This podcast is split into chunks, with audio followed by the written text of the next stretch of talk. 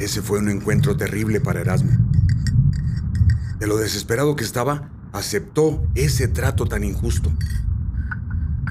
El diablo no puede dar paz, satisfacción y redención, porque ni él mismo la tiene. Por eso, los casos que se cuentan donde la gente hace tratos con el chamuco, al final terminan peor. Es ilógico pensar que el mal acarre bien. Oiga, chino, ¿por qué el diablo no se asustó con el crucifijo que le enseñó Erasmo? El que tiene en el cuello. ¿Ya ve que dicen que los vampiros y monstruos se asustan con los crucifijos? Ah, sí. El que le quitó al que mató allá en España. Oigan, si es cierto. ¿Qué habrá pasado allí, chino? Pues mi mamá iba mucho al templo y siempre leía la Biblia y me contaba en Semana Santa que el diablo creyó que le había ganado a Cristo al crucificarlo en la cruz y celebró en grande. Por eso, a él no le asustan los crucifijos. Lo que a él le aterra es ver la cruz vacía, porque eso le recuerda que Jesús resucitó al tercer día.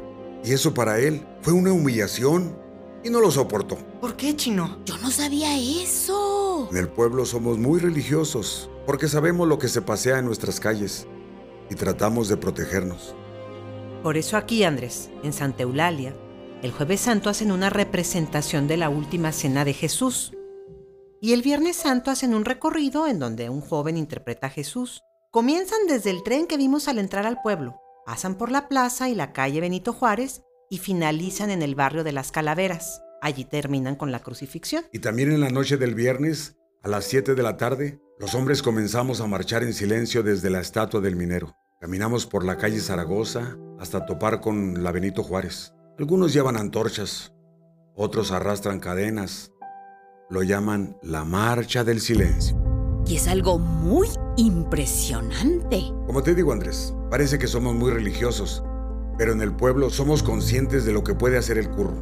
Pues, ¿qué ha hecho? ¡Ay, Dios! ¿Qué no ha hecho? Ya estás muy seriecito, hijo. Ay, sí, mamá. Sígale usted, chino. Pues luego del terrible encuentro, pareciera que nada había cambiado. De hecho, Erasmo quedó tan traumado que no quiso saber nada de ese lugar y aprovechó una oportunidad para irse de ahí.